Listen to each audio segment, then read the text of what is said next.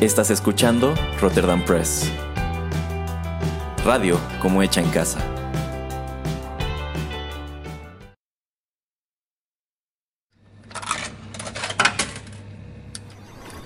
Los videojuegos han deleitado tus sentidos en la pantalla y ahora lo harán en la radio a través de su música.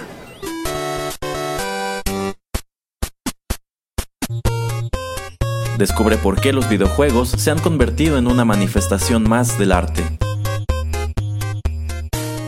Inserta una moneda y acompáñanos. Esto es 8 bits.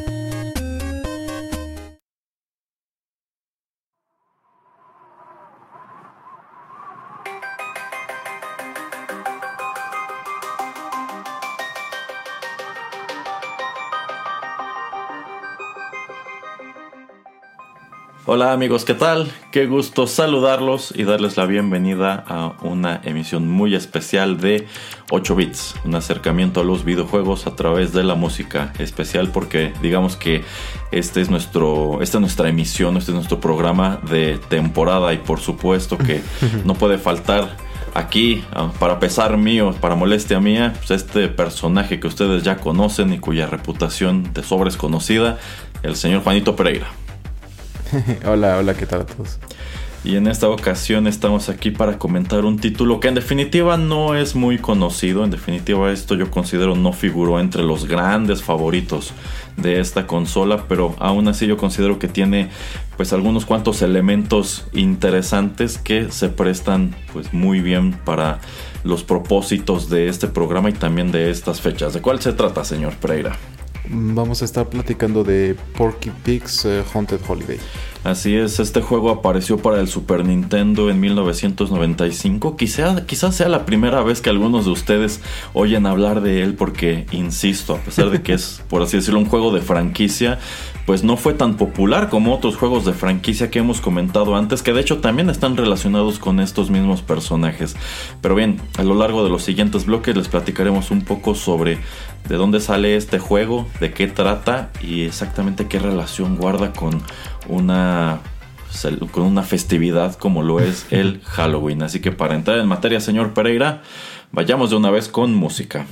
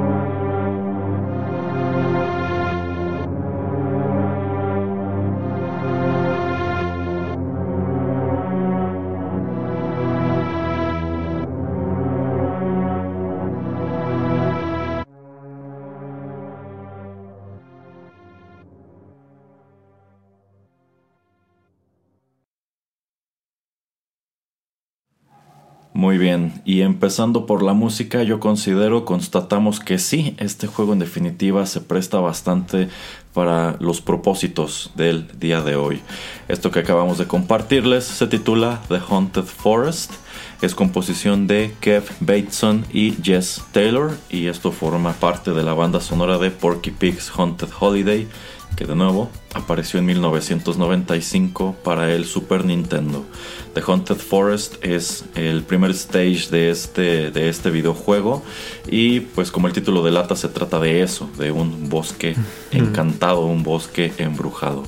A ver, para entrar en materia, pues este título eh, que aparece para esta consola y es desarrollado por Sunsoft, eh, pues tiene como personaje central nada menos que a Porky Pig, un pues emblemático personaje de los de los Looney Tunes, un personaje que de hecho pues considero que debe tener muy contadas aventuras como esta en las distintas consolas de videojuegos, eh, títulos en los cuales él sea pues como tal el, protagonista, ya que históricamente, eh, pues aunque sí tuvo su show en su momento, que al menos yo considero en América Latina fue bastante popular, pues casi siempre se lo ha manejado como un sidekick, ¿no? Como un personaje secundario que puede acompañar a Box Bunny, a Daffy Duck o a otros eh, personajes como estos, pero en 1995 este desarrollador Sunsoft eh, pues decide darle su propia aventura en esta consola y creo que uno de los primeros aspectos que hay que señalar es que esto es este es un videojuego que se hace en los Estados Unidos.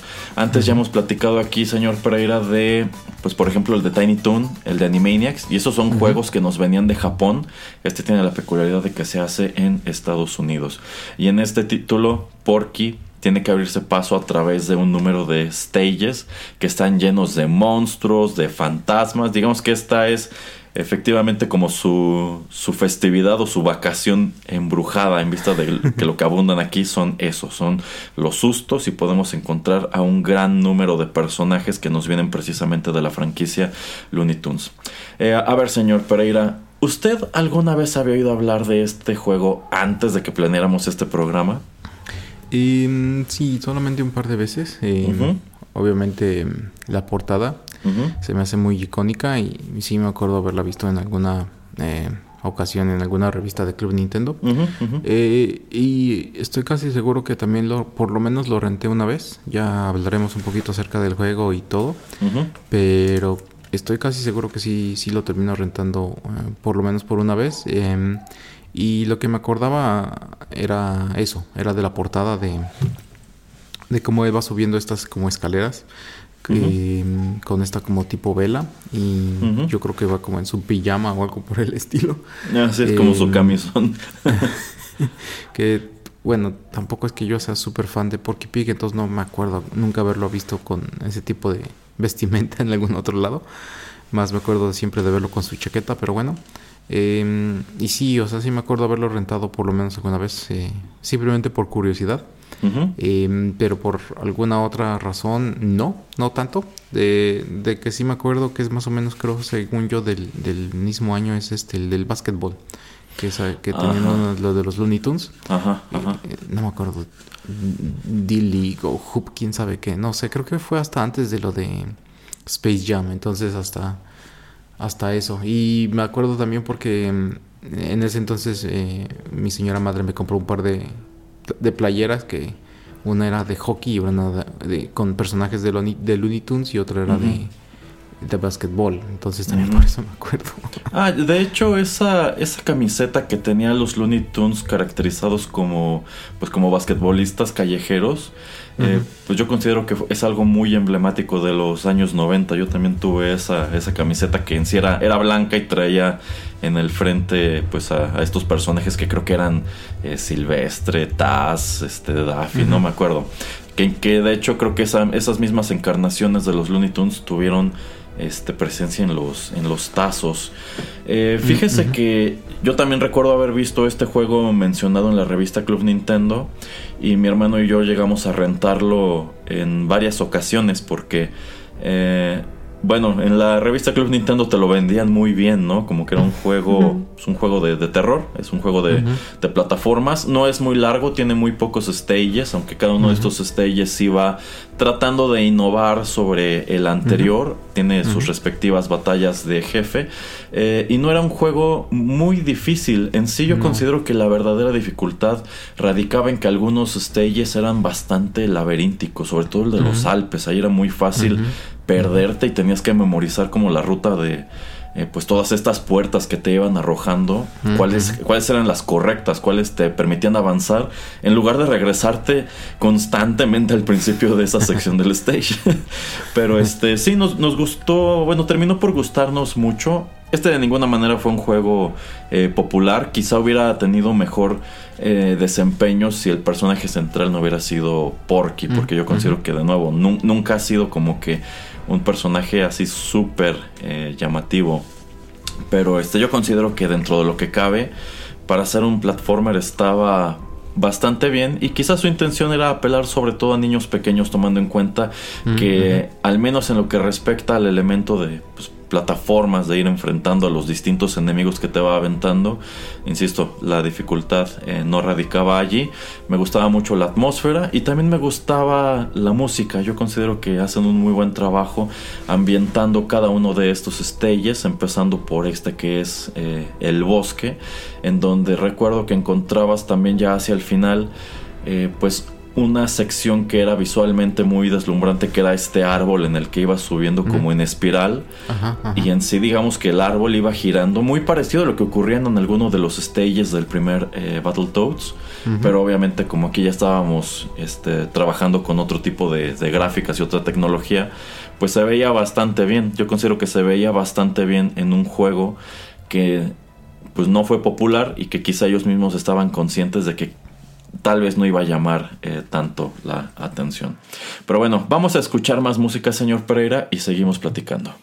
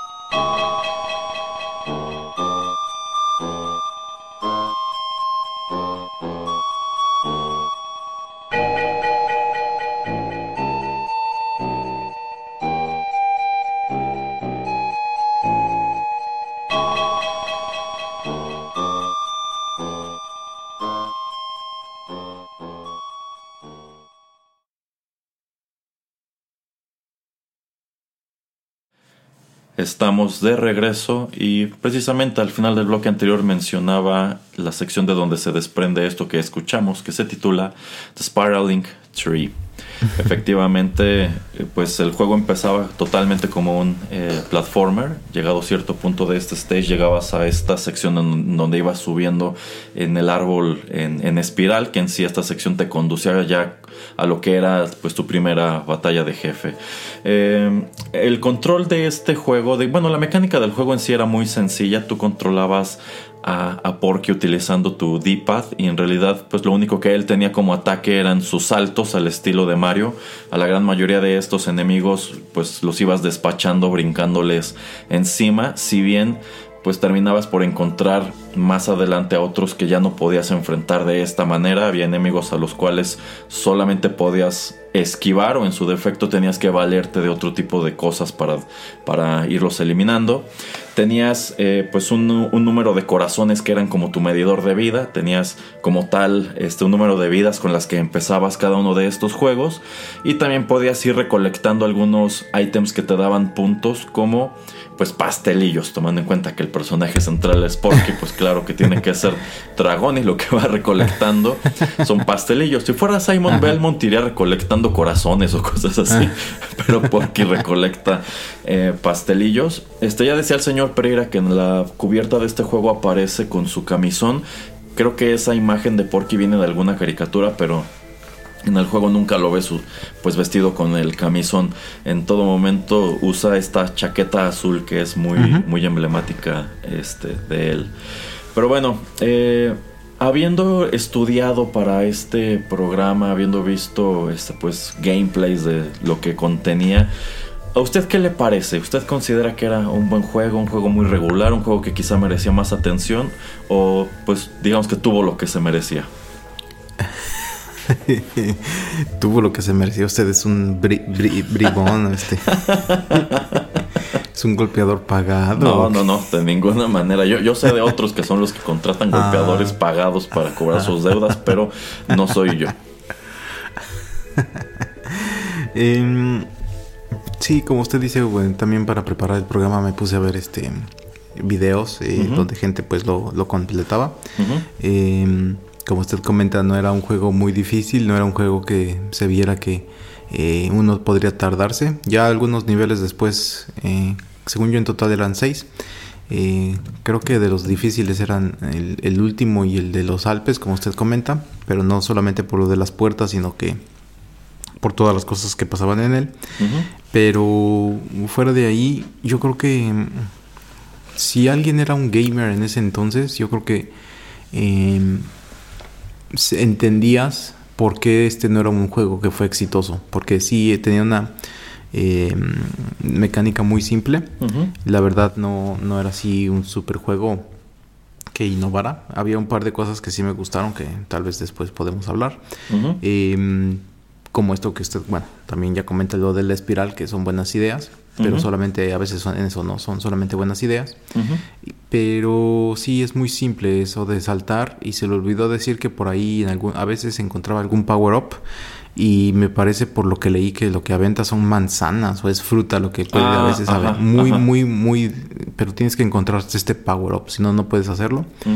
Este y también la dificultad de los em, jefes eh, yo creo que ahí es cuando vemos que este, si es un juego más enfocado, yo creo para pues para niños yo creo que menores hasta de 10 años, ¿no? Porque hasta un Super Mario eh, Bros es, es este más eh, difícil y no me estoy ni refiriendo a un Super Mario World es más difícil. o sea, ya el Mario el 1 o el 3, por ejemplo, son muchísimo más difíciles, los del Nintendo, pero del Super hasta el Mario World yo creo que era más difícil que este, sin problema. Eh, y remontándonos solamente ese año, pues em, es que era como que tenemos una propiedad, vamos a hacer algún tipo de juego y, ya comentábamos, por ejemplo, ¿no? En el que hicimos de Space Jam que eh, Michael Jordan saca un juego de plataformas todo feo. y en algún punto pues empieza a haber fatiga, ¿no? De este tipo de, de, videojuegos o de, de, tipo de juego por lo mismo, ¿no? De que pues ya nadie innovaba y se le hacía muy fácil a cualquier desarrollador hacer algo rápido y sencillo. Em, y no, no sé, o sea, por lo menos no siento o no, no parece mucho que se hayan tardado mucho en hacer este juego. Em, está bien a secas, o sea, no, no es que yo lo pueda súper recomendar. Em, y hay cosas que, pues, a veces como que y no, no entiendo mucho, pero bueno, otra vez, por ejemplo, diseño de algunos personajes se me hace muy chistoso, em, como por ejemplo en, en, el viejo oeste, tenemos estas como cabezas de, de mus o no sé qué son que, que, disparan, que van caminando en el piso y disparan, eso se me hace muy chistoso. Y también, por ejemplo, ahí en ese mismo em, lugar, algo que casi nunca pasaba en plataformas, es este digamos, cosas que te podían impactar o pegar que venían de atrás de la pantalla. Ah, como por ejemplo aquí era el, tren. Ajá, entonces eso me gusta mucho porque son cosas como que te sorprenden. Eh, entonces, por ejemplo, es lo que digo, había como que cosas interesantes y tal vez si hubieras puesto hasta el pato Lucas como el personaje principal, esto hubiera sido diferente. Y Box Bunny yo creo que hubiera sido, la gente le hubiera gustado más.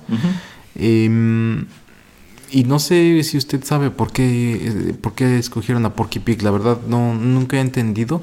Tal vez era así como que, pues vamos a aventar, vamos a ver si la gente lo compra o vamos a poner algún personaje más a ver si lo hacemos famoso.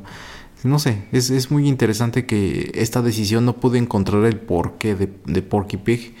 Eh, no que esté mal, pero de todo el, el, rooster de, de personajes que tienen, no sé por qué eligieron a él. Entonces eso también se me hace como muy, muy interesante.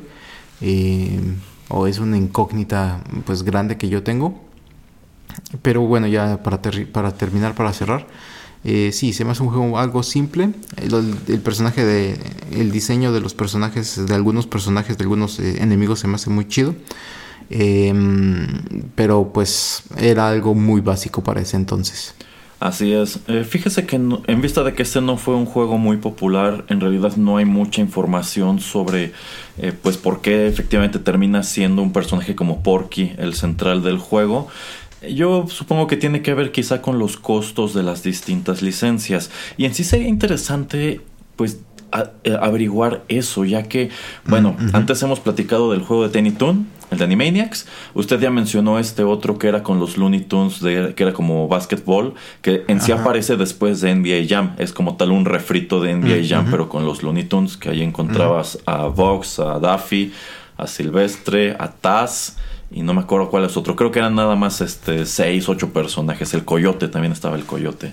Eh, pero pues este, eh, bueno, la, la, peculiaridad que tienen esos juegos que acabo de mencionar es que todos son desarrollados por Konami. Así que yo lo que entiendo es que esta empresa era la que tenía la licencia de los Looney Tunes. Pero también hay que señalar que en todos estos que acabo de mencionar, un gran ausente es precisamente Porky. No, es más, creo que sí estaba en el de básquetbol, eso sí, no me acuerdo bien. Bueno, entonces yo lo que puedo imaginarme es que quizá Konami tenía la licencia de los Looney Tunes en general y quizá esta otra empresa, Sunsoft, pues tenía el interés de hacer un juego de licencia y quizá la más barata esto, la que les permitieron usar era precisamente Porky. Si bien, eh, pues también aquí encontramos a Daffy, pero en un papel pues muy menor, solamente aparece este, fugazmente entre los distintos stages y pues es el jefe final del juego. Eh, yo considero que eso se desprende de que existe por ahí un especial de estos que son como especiales de antología de los Looney Tunes, en donde Daffy y Porky tienen una agencia como de investigadores paranormales, una cosa así que quiero que lo comentemos un poco más adelante. Este, pero de ahí en fuera solamente encontramos a personajes muy menores de, de, esta franquicia. Por ejemplo, el jefe de este primer stage que es el bosque es un fantasma llamado Spooky Sid que estoy casi seguro que sí tiene alguna historia ya sea con Porky o con, o con Daffy. Es un personaje muy menor, pero eso sí, casi todos los jefes que encuentras aquí nos vienen de, algún, de alguna caricatura. En el del viejo oeste, que hay un paralelismo interesante con el juego de Tiny Toon, que también tenía su stage del oeste, y en definitiva estaba mucho mejor logrado. Pero este aquí encontrabas este como jefe a Yosemite Sam, que considero que dentro de lo que cabe era una pelea medio ingeniosa porque no se trataba de atacarlo directamente, sino de pues eh, usar sus ataques en, su contra. También estaba este Yeti que enfrentaba hasta el final del stage de los Alpes, que según yo, ese Yeti viene de algún corto en donde interactúa creo que con Box Bunny, que es este un Yeti como amistoso que está obsesionado con tener este una mascota peluda, creo, una, una cosa así, no me acuerdo muy bien. Este, y bueno, también está, está Daffy, que pues a mí siempre me pareció un elemento muy humoroso, como este se, se pone estos como colmillos y se pone a espantar a Porky. Y aquí en el juego este, lo usan como, como una especie de power up para que estos sustos te permitan este pues alcanzar otras áreas que están más arriba para que pegues un gran salto y puedas llegar a, esas, esas, zonas. Entonces eh, es lo que se me ocurre, que quizás Sunsoft compró una licencia menor, quizás una licencia más barata, que es la que le da acceso a estos personajes, pero en definitiva no a Box Bunny, que debe ser uno de los más caros este, al momento de pues comprar todo, todo esto. Quizá eh, bueno, es lo que se me ocurre, porque de ahí en fuera yo habría pensado que un juego como este venía desarrollado por Konami, igual que todos los demás. Bueno, ¿Y usted, ajá. ¿y usted, sí, ¿y usted le, qué le pareció, este, no sé, alguna vez, bueno, ya dijo que lo jugó, pero ya ahora para hacer eh. este la investigación, ¿qué le pareció? Ah, es que nosotros sí llegamos a terminar este juego. Ah, caray. Eh, lo hemos de haber rentado unas dos o tres veces y yo creo que mínimo en dos de esas sí lo terminamos porque de, nuevo no era muy largo, no era muy difícil, nada más sí era frustrante en algunos puntos donde te podías perder como en el de Atlantis y también en, los Alpes, pero una vez que terminabas el stage de los Alpes, el último la verdad era, era pan comido, a pesar de que se supone que tenía que ser el más complicado porque era el castillo del jefe final, lo cierto es que pues no, ya solamente era pues avanzar como te iba guiando el stage, esquivar lo que tenías que esquivar y, ya, entonces sí, sí, yo ya conocía, pues, digamos que a profundidad los distintos stages y nada más me puse a ver el gameplay como, para recordar.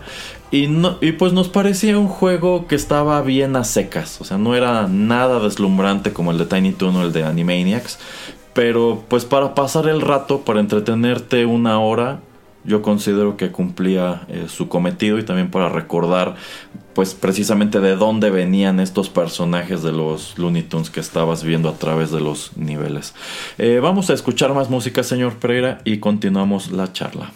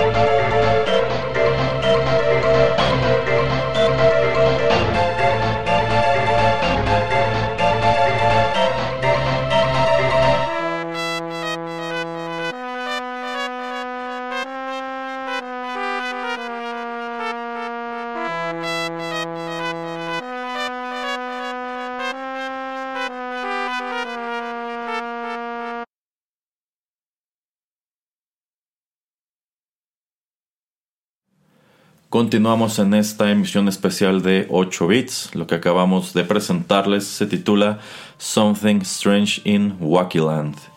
Eh, como les dije antes, algo de lo que yo me acordaba mucho del juego era la banda sonora. En su momento cuando éramos niños y jugamos esto en el Super Nintendo, yo me acuerdo, pues creo que la música del juego no estaba mal, creo que le quedaba bastante bien a todos estos stages, empezando por, el, por el bosque que tiene temas como siniestros, porque se supone que es un bosque siniestro con árboles enojados al fondo y demás, como en Mortal Kombat.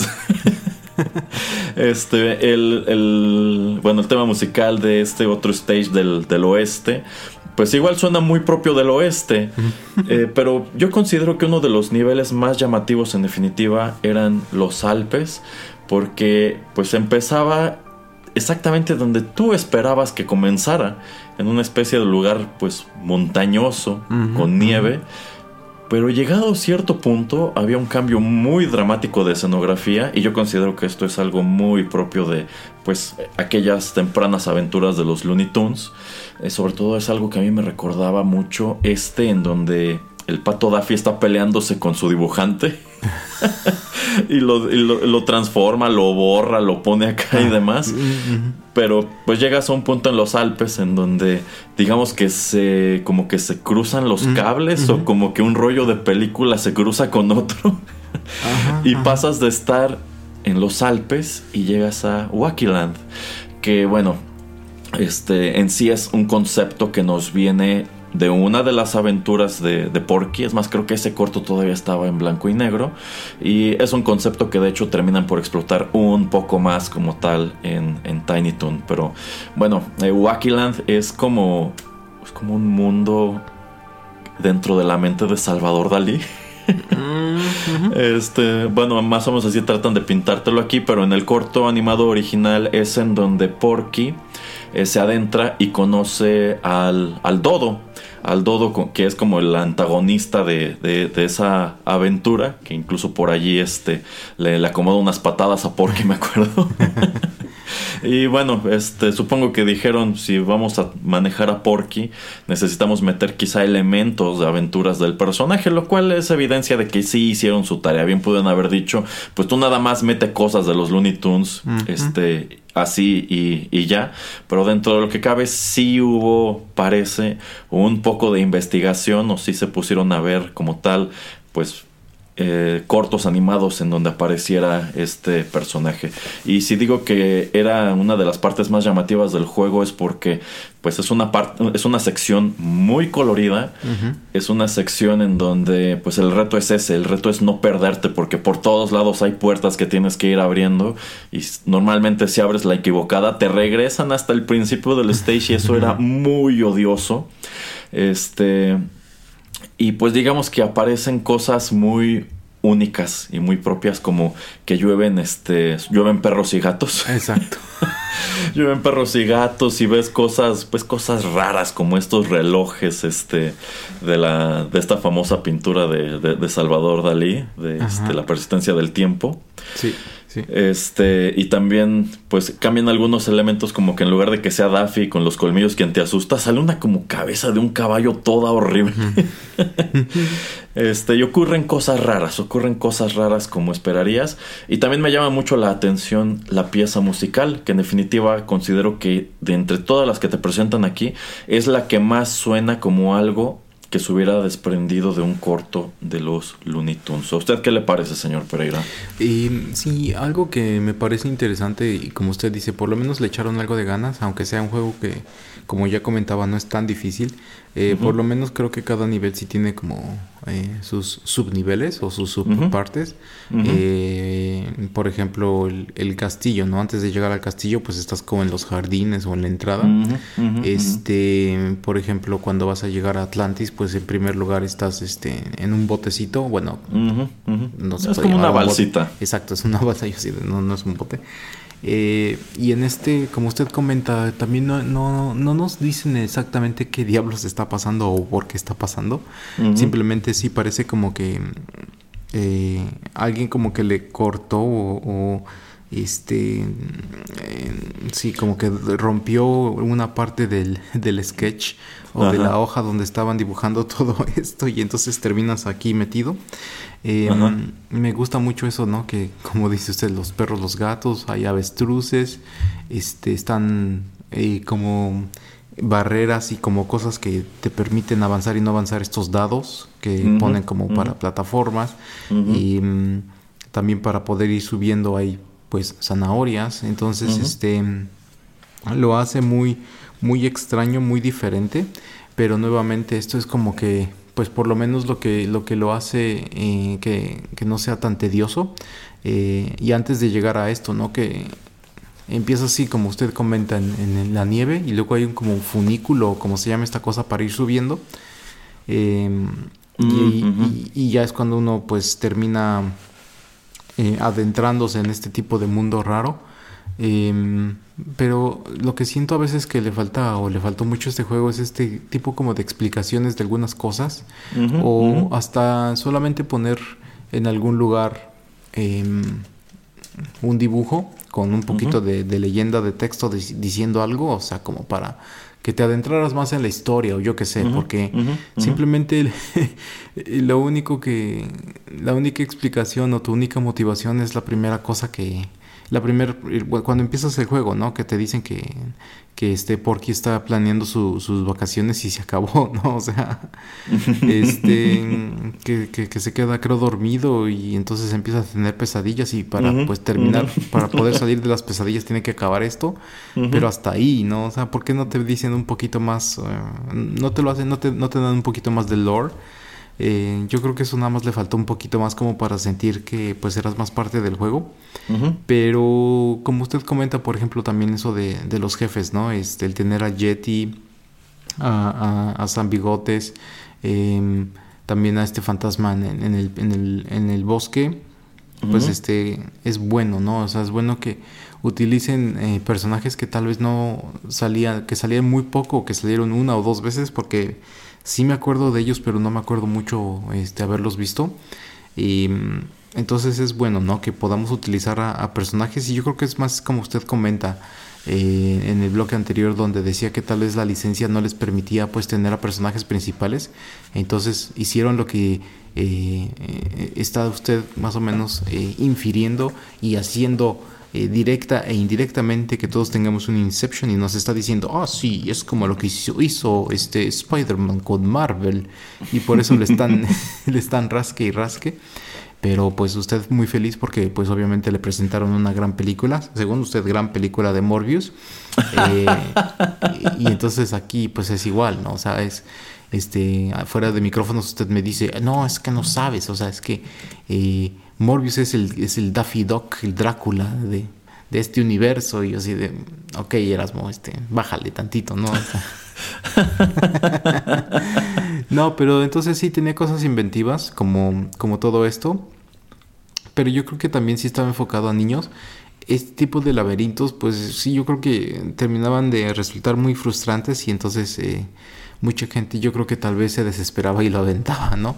Pero quitando de ahí, sí tenía cosas este, muy chidas y por ejemplo también Atlantis, ya que caías de, de esta balsita, eh, me, parecía agradable, ¿no? Que podías ir sobre estos, este barco y tener que ir explorándolo, por ejemplo.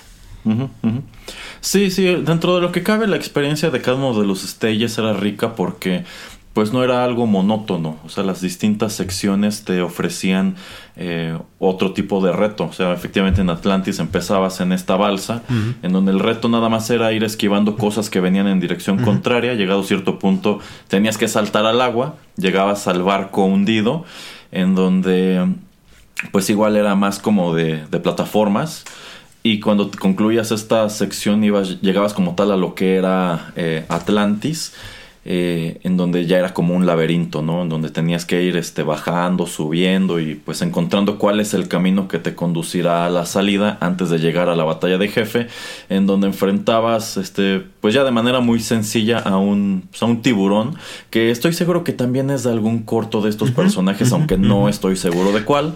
Pero este, en sí considero que las batallas de jefe eran dentro de lo que cabe anticlimáticas porque seguían patrones muy sencillos, prácticamente no tenían dificultad. Exacto. Y, digamos que este, el reto estaba como tal en, en el stage, en no perderte, en que no te hicieran este, suficiente daño como para ir perdiendo vidas, etcétera, etcétera. Así que pues dentro de lo que cabe era un juego eh, fácil. Si ya tenías algo de experiencia en este género, pues no, no te, no te complicaba mucho las cosas.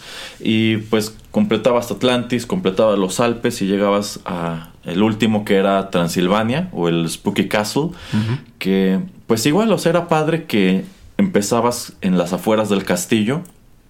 Este, ibas avanzando por este jardín en donde eh, pues ibas pasando como por unas fuentes o como por fosos y veías al fondo recuerdo que estas estatuas de pues Daffy caracterizado como, como un vampiro ya que entrabas al, al castillo pues había, había, una sección al principio que era como tal, pues como si fuera un salón, ¿no? De estos, donde hay armaduras, cosas así. Y después te metías hasta el baño. De hecho, literalmente. Ajá, te metías al baño y llegabas también a tu batalla de jefe final, que de nuevo no, no ofrecía gran reto, pero yo considero que era llamativa porque al menos a mí me recordaba mucho, señor Pereira, este Battle Mode de Mario 3 o del arcade original de Mario, en donde pues te, te, ibas por un lado de la pantalla y salías por el otro, pero en la parte de arriba, ¿no? Porque este stage era más o menos eso. Estaba dividido como en tres, cuatro niveles y tú tenías que ir, en primer lugar, esquivando también a este robot cuadrado que igual es de alguna caricatura. Este, pero tenía su maña porque no podías atacarlo mientras estaba funcionando bien, sino que tenías que, pues, eh, apañártelas para llegar hasta arriba donde estaba Daffy eh, noquear a Daffy, eh, tenías como unos segundos para que el robot como que se, se descompusiera y era cuando lo podías atacar y nada más tenías que ir repitiendo esto. Ya, ya que le encontrabas la manera era pues bastante, bastante sencillo. De hecho yo considero que esta batalla en definitiva estaba también muy inspirada en la del juego de Tiny Toon que era con DC, en donde pues igual era una, una, sección que estaba dividida en distintos niveles e iba subiendo pues brincando de pues por los bordes de la, de la pantalla, aunque esa era una batalla considerablemente más compleja y en la cual incluso si te descuidabas, como destruía las bandas transportadoras, pues podías caerte y perder una vida, ¿no? Entonces, este, yo, yo, considero que este juego no debió haberse hecho con mucho tiempo. Yo creo que sí hay elementos que te delatan que pues, lo hicieron rápido, pero dentro de lo que cabe, a mí me gustaría pensar que sí se fijaron en estos juegos anteriores. Y efectivamente tomaron algo de inspiración este de allí. Este entonces considero que el juego no estaba no estaba tan mal. Insisto yo creo que estaba bien a secas. Con más tiempo con más ganas con más dinero y quizá en manos de otro desarrollador pudo haber sido una aventura igual de interesante que estas otras que hemos comentado. Pero pues desafortunadamente es algo que no se cumple Sí, eh, y no quiero dejar de mencionar eh, al. No sé cómo se llame al piolín que es todo. Ah, que el se transforma, el que se transforma todo como monstruo. Ajá, sí. ¿Sabe qué me gustaría ver, ver este? Porque son propiedades, ¿no? Que todavía alguien puede eh, pedir licencia o este de alguna manera conseguir. Sería muy interesante utilizar este a ese personaje, solamente a Piolín y que se convirtiera en este monstruo que creo que en inglés se llama como Hyde Tweety, o sea, de Jekyll, Jekyll y Hyde. Ajá. Em, me gustaría que pues pusieran eh, a, a, Piolín y tal vez al Silvestre em, en otra aventura, por ejemplo, tipo Halloween o en ese tipo de ambiente. Eh, donde tuvieras que usar a, este piolín y se tuviera que estar transformando como para pelear contra los malos o contra los jefes, yo qué sé. Lo haría algo muy interesante. O simplemente, pues, eh, todos estos personajes de, de, Looney Tunes, no todos, pero a muchos, sí podríamos volverlos a utilizar en nuevos este, videojuegos de ese tipo de temática me refiero más a Halloween, obviamente, porque estamos hablando de eso, porque de eso vamos un poquito este programa.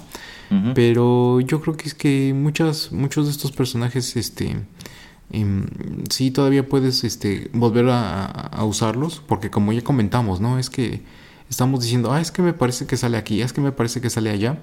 Eh, es una manera como que, pues, de volver a revivir, de, de revivirlos, de plasmarlos en algo, pues eh, con tecnología, digamos, un poco más moderna.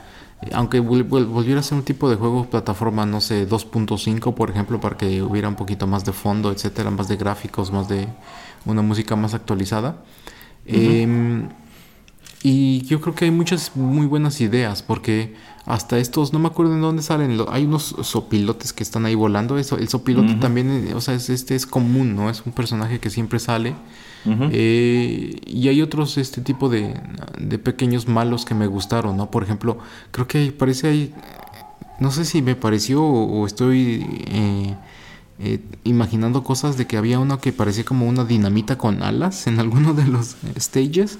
No sé si era una dinamita con alas que iba volando. Yo así de, pues es que a veces sí eran cosas ingeniosas.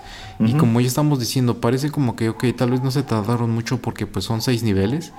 Pero pues, como usted dice, yo creo que la investigación sí, pues sí fue buena. Y yo creo que tal vez hasta fue gente que, que hasta le gustaban las caricaturas, ¿no? En general de Looney Tunes, porque pues se, nota, ¿no? Que, que había cosas que pues sí venían de todo, de todo ese tipo de propiedades. Sí, sí, dentro de lo que cabe yo considero que sí hubo algo de investigación. Por eso insisto, con más tiempo y con más dinero quizá pudo ser un juego pues mucho más completo. Este, pero coincido totalmente con, lo que dice. O sea, e, es interesante eh, asomar al hecho de que hay un número de elementos aquí que incluso si no se desprenden de algún corto, alguna caricatura de los Looney Tunes, de pronto podrías pensar que, que sí. Eh, ese, ese Tweety que se convierte en monstruo, a, mí me encantaba mm, ese, ese clip cada que lo pasaban. Este, de hecho, en el siguiente bloque quiero que comentemos un poco sobre, sobre eso.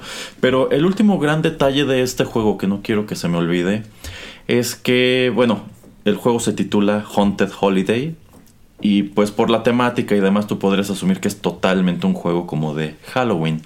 Pero una gran peculiaridad que señaló en su momento la revista Club Nintendo, y creo que es algo que es difícil de apreciar a través de los gameplays, cuando lo rentabas y lo jugabas y te dabas cuenta, es que en sí todas estas escenografías, stages, sobre todo el primero eh, y también este, el de los Alpes, podía cambiar ligeramente en cada una de las corridas, ya que aleatoriamente el juego elegiría en qué época o en qué temporada estaban transcurriendo estos acontecimientos. Ejemplo, tú podías meter este cartucho a tu consola un día, en, empezarlo, y este bosque estaría lleno de nieve, estaría nevando y aparecerían, por ejemplo, como decoración muñecos de nieve pero otro día lo podías jugar y al empezar este bosque estaría coloreado como de colores o tonos naranja con hojas secas en el piso.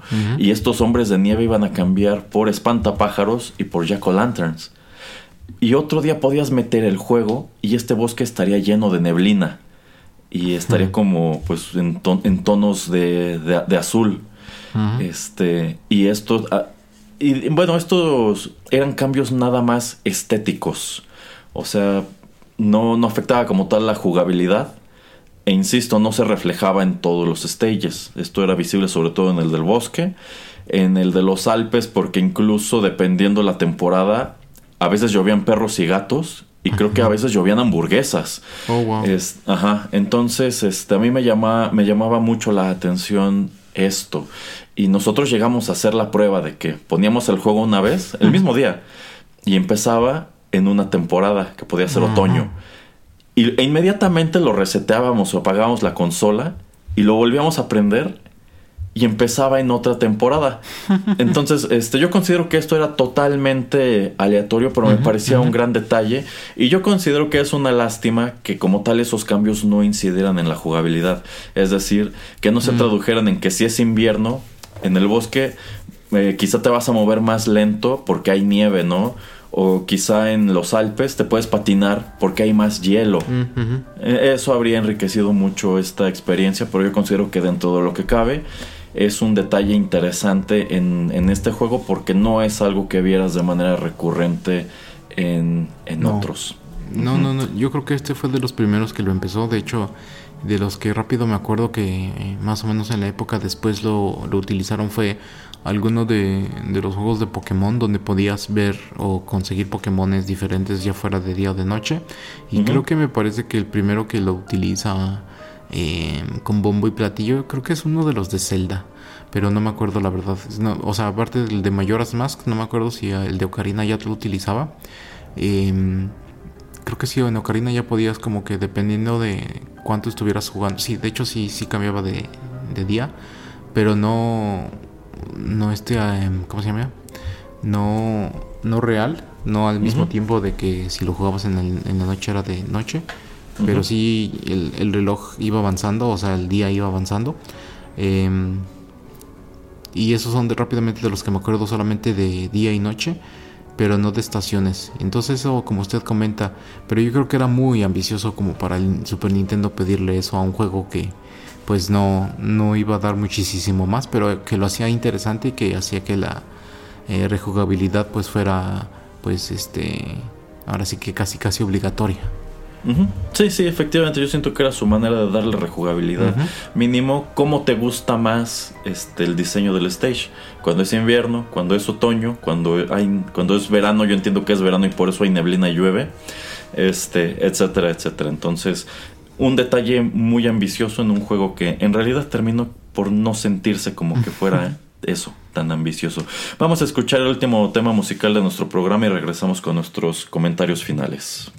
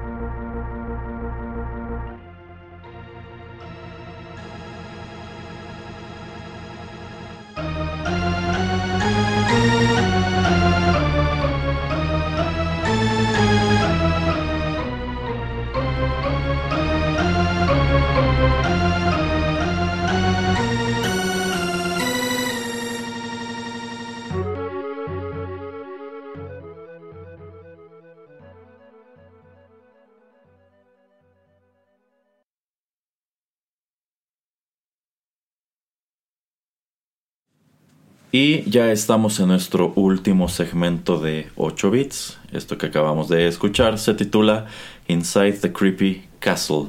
Eh, en sí, este es el tema que corresponde ya a los interiores de este último stage, este castillo en donde encontramos a Daffy convertido en un, en un vampiro. Yo considero que es también uno de los temas musicales más interesantes de la banda sonora porque sí se escucha totalmente como un tema de stage final, si bien creo que el stage termina por no ser tan épico como su pieza, su pieza musical. Pero bueno, ya para ir concluyendo esta charla, comentamos en alguno de los bloques que en definitiva este juego tomó algo de inspiración de los distintos cortos animados de estos personajes y yo considero que en específico pues de un especial de antología como solía haberlos en, en, los Looney Tunes en los años 80, en los años 90, eh, porque bueno, algo que hemos mencionado un número de veces aquí en el podcast, el señor Pereira y yo, es que a pesar de que estos personajes son grandes emblemas para Warner Brothers, lo cierto es que no los utilizan gran cosa han tenido, digamos que, intentos de resurgimiento como podría ser la, primera película de Space Jam, la de Looney Tunes Back in Action, que fue un desastre de producción, como esta serie del show de los Looney Tunes, que yo considero que tenía mucho, mucho potencial y es una lástima que el estudio no creyera tanto en él, la segunda Space Jam, etcétera, etcétera. Pero de ahí en fuera, lo, lo cierto es que estos personajes se sostienen a través del tiempo, sobre todo en sus aventuras originales. Y esas son las que gustan, esas son las que se convierten en clásicos y casi todo lo que hacen con ellos en, pues en un contexto más contemporáneo no es exitoso, no llama la atención, no genera el dinero que ellos esperarían.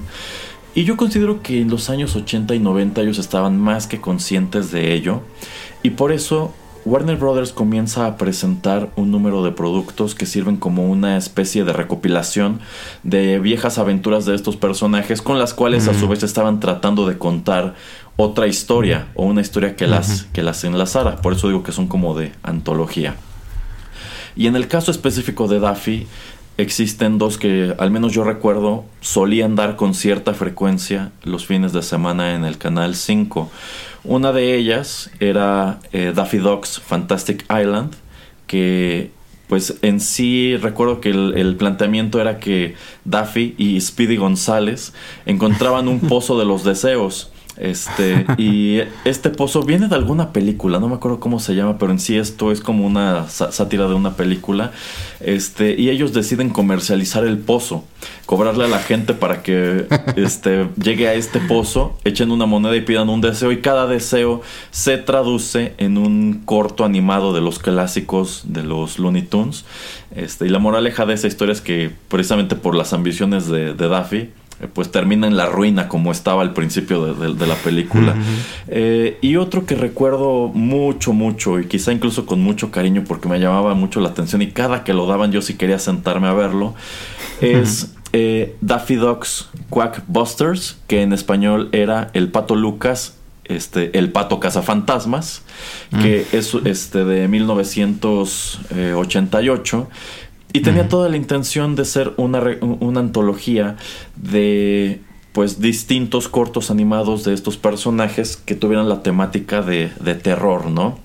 Y de nuevo, el eje central era, era Daffy, que aquí lo que te planteaban es que él decidía, creo que heredaba algo, este, y decidía invertir ese dinero en una agencia de investigación paranormal que emprendía junto con Porky, eh, con Silvestre, y creo que por allí también tenían este a, a Tweety como la mascota, una cosa así. Y también apareció por allí este Box Bunny. Pero los personajes centrales eran Daffy, Porky y Silvestre.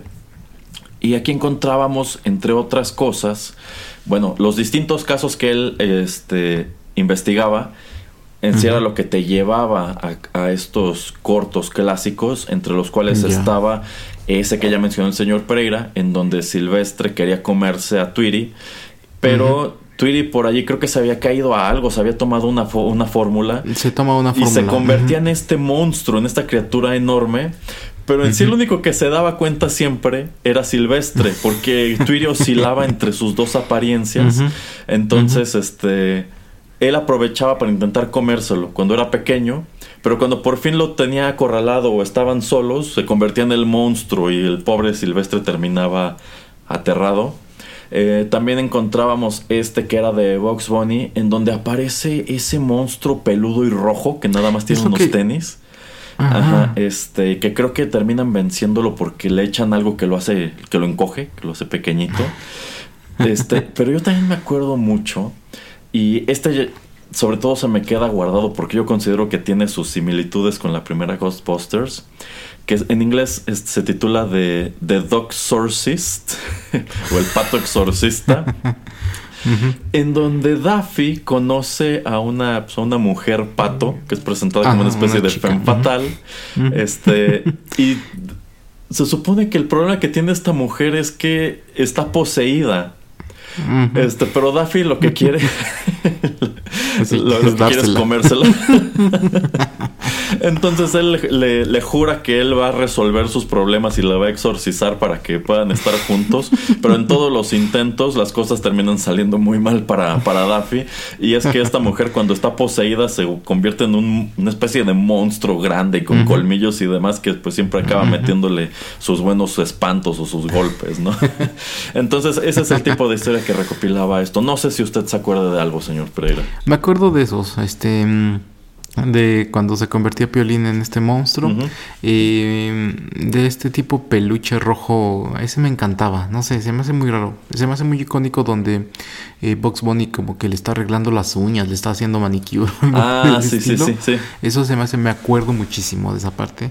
Este, y sí, sí, o sea, sí me acuerdo muy esporádicamente, pero no sabía que había como, por ejemplo, un, este, una sección o que había como digamos un programa específico eh, de antologías. No, de hecho, de hecho no, no me acuerdo de esa parte, pero sí de algunas de esas este, historias de, de horror. Eh, no me acuerdo mucho de otras más. Eh, lo que estoy viendo en imágenes es que, por ejemplo, va Daffy Duck como en, en, una sala de eventos y va platicando con un micrófono con algunos de estos monstruos o algo por el estilo. No sé si eso pasaba o eso es de más reciente. Em, pero sí, son de ese tipo de, cosas que, que, me estoy acordando. Eh, y también había otra donde había unos fantasmas con que eran blancos con un sombrero. Eh, que también no, no recuerdo mucho de, de, ello. Pero sí, también son caricaturas que tienen muchísimo que no veo porque también ahorita... Eh, ahorita no sé si en HBO Max usted que tal vez este, sepa más ¿Tienen caricaturas de Warner de, de los Looney Tunes viejas? Porque yo sé que tienen eh. nuevas, pero viejas, viejas. Según yo no, porque cuando, la última vez que revisé no había nada. Eh, y lo mismo como, por ejemplo, creo que de, de Tommy y Jerry también lo mismo. Hay cosas nuevas, pero no viejas, según yo. Es que es todo un rollo con lo que está disponible en HBO Max y lo que no, porque en, vista de que son empresas que están bueno, son grandes conglomerados que poseen muchas empresas, en el caso de Warner Brothers, pues son dueños de un montón de estudios, distribuidoras y para colmo ahora ya los compró este Discovery de entre todas las que podían comprarlos y al parecer vienen un número de cambios al interior de, de la empresa. Este, es muy curioso, o sea, hay, hay un gran número de cosas que tú esperarías encontrar en HBO por ser propiedades de Warner Brothers que no están allí. Y en cambio, me llama mucho la atención que tienen, al menos aquí en México, otras cosas que dices, eh, ¿qué hace esto aquí? De lo más reciente. este. Spider-Man, este, No Way Home. ¿Tú esperarías encontrarlo en dónde? En Disney Plus pero allí no está, está en HBO. ¿Por ah, qué? No entiendo. bueno, supongo que tiene mucho que ver este, la alianza entre Disney y Sony para hacer esa, esa película. Ah, pero pues también recuerdo que sí, he buscado algunas cosas que yo esperaría encontrar en HBO por ser de Warner Brothers que no están allí y que terminan estando en Prime. Hay algunas películas que luego busco precisamente para los programas de Juanito y las películas, que yo digo, pues si es una película de Warner, tiene que estar en HBO y toma, me, voy, me la voy a encontrar a Prime o que nada más está disponible para la renta en YouTube. Entonces nunca me he puesto a investigar si este tipo de material está en HBO. Ya me entró la curiosidad y si lo voy a hacer. Este, porque ya, ya hasta se me antojó verlo. Pero este, pues es, es interesante, ¿no? Cómo pues hay un número de cosas que por lógica deberían estar en un lugar y resulta que no. sí, exactamente, pero según yo no, no van a estar. Eh, eh, o por lo menos la última vez que revisé no estaban. Pero sí, me resulta interesante, ¿no? Que por lo menos, tal vez yo no le ponía mucha atención en ese entonces de que existía, por ejemplo, como usted está diciendo esto de Quackbusters. Eh, y como ya ve que esos Looney Tunes a veces tenían, a veces como subsegmentos o em, shows dentro de los shows, pues yo creo que como... Eh, yo ni me fijaba, yo nada más estaba ahí para la diversión, entonces no, no me interesaba. Eh, tal vez usted sí ponía más atención acerca de eso. Pero pues, este, de todas maneras son cosas que me divertían, ¿no? Entonces es algo que también nos llevaba algo fuera de lo común de lo que veíamos, este, pues eh, generalmente en un show de Looney Tunes. Entonces eso también, por ejemplo, me gustaba. Y no, no sé si estaba en Quackbusters, pero por ejemplo uno de los personajes que siempre me han gustado porque siempre se me han hecho muy chistosos es esta bruja de, de los Looney Tunes. Ajá. Me, me, gusta mucho esa bruja, se me hace muy chistosa y como creo que se quiere comer muchas veces a, a, Bugs Bunny y, Bugs Bunny siempre le da la vuelta, pero me gusta mucho su diseño y la manera en que eh, pues ella trata de ser mala, pero pues ah, ya después es muy ingenua porque el Box Bunny le da la vuelta. También me daba mucha risa de esa bruja que siempre que, se, que pues como que corría o se movía rápido, dejaba atrás como que volando sus prendedores del cabello porque estaba toda despeinada. este, no me acuerdo muy bien de ese corto, pero sí es, es de Box Bunny. Eh, en sí eh, según yo, Fox Bunny interviene de alguna manera en el cuento de Hansel y Gretel y los niños terminan por no entrar a la casa, sino que entra él. Y recuerdo que hay un personaje que siempre se quedaba muy desconcertado cuando escuchaba el nombre de Hansel, que se llama Hansel. Hansel.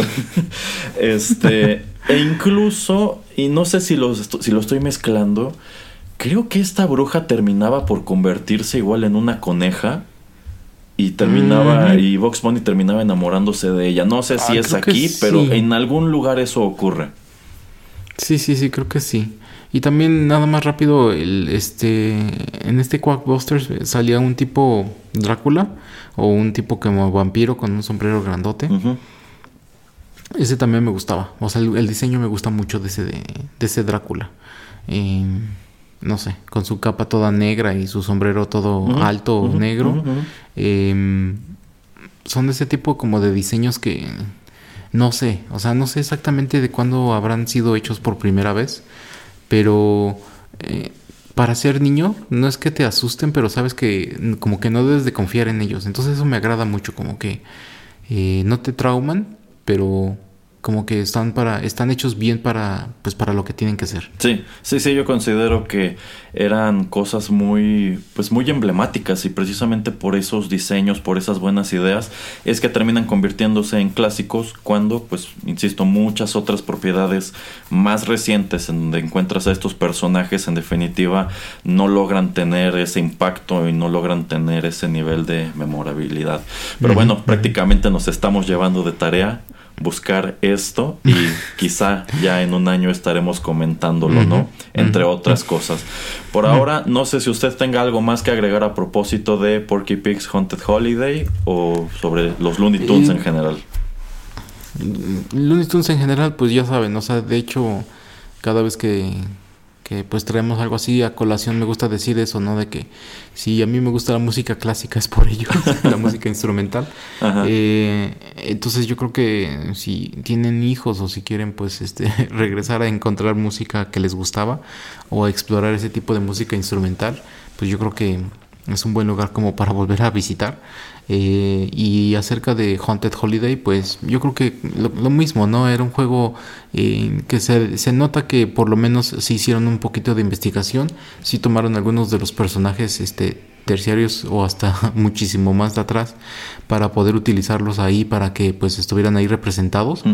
Em, sí pueden este pues agarrar unas palomitas, una botana o algo y ponérselo a ver en YouTube una media hora.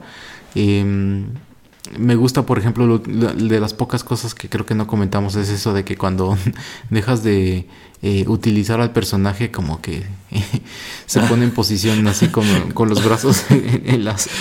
Pone las manos en la, cintura. y así como que qué diablos estás esperando. Y otra cosa que me gusta es cuando vas cayendo que como que medio abre su, ah, su... su, saco como para, este, amortiguar. Ah. Entonces por eso como que o sea, sí le echaron ganas, pero el nivel de dificultad, aunque según yo había tres niveles de dificultad, em, como que le faltaba ser un juego un poquito más dinámico. Y si hubiera sido un poquito más dinámico, hubiera sido un, juego muchísimo eh, más eh, em, pues, eh, jugado y, y recordado. Totalmente, totalmente. Así que, pues, es por todo esto que decidí que si íbamos a hacer una emisión de 8 bits a propósito de, Halloween, pues considero que era un, un, título que pues se prestaba bastante para la conversación. Debo confesar que en un principio dije qué diablos vamos a decir sobre este juego, pero bueno, ya vimos que sí, sí hubo algo que comentar, quizá no tanto sobre el juego, sino del gran universo de donde, de donde salió. Y es así que estamos llegando al final de este episodio. Muchas gracias por la sintonía, si les gustó no dejen de compartirlo. Señor Pereira, recuérdele a nuestros escuchas en dónde pueden encontrarnos. No pueden encontrarnos en Amazon Music porque ya revisé. Este, pero... sí, yo también busqué. pero sí estamos en Spotify, en Tuning Radio, Castbox, iBox, en cualquier aplicación eh, que, tengan ustedes en dispositivos móviles, eh, ya sea Android o Apple eh, que maneje podcast, ahí estamos. Si no estamos, díganos porque pues tratamos de meternos ahí. Eh, ya saben también que pues si lo hacen y si se suscriben en esas eh, aplicaciones pues todos los nuevos contenidos se descargan automáticamente cuando los subamos y si no pues en soundcloud.com ahí pueden encontrar todas las playlists de todos los tipos de programas que tenemos que son de tecnología, de videojuegos, este, de literatura, de películas, eh, One Hit Wonders, etcétera, etcétera. Entonces tenemos varios programas diversos y pues ahí en soundcloud.com a través de listas de reproducción pues eh, pueden filtrarlos de una mejor manera. Exacto, y estén atentos a nuestros contenidos esta semana, ya que además de esta emisión de 8 bits, les tenemos otras tantas sorpresas a propósito de Halloween. Bien, se despiden de ustedes a través de los micrófonos de Rotterdam Press, el señor Juanito Pereira y Erasmo. Feliz Halloween.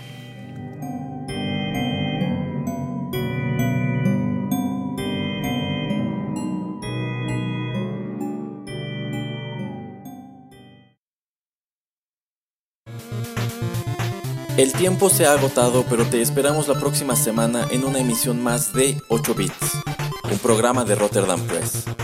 Hasta la próxima.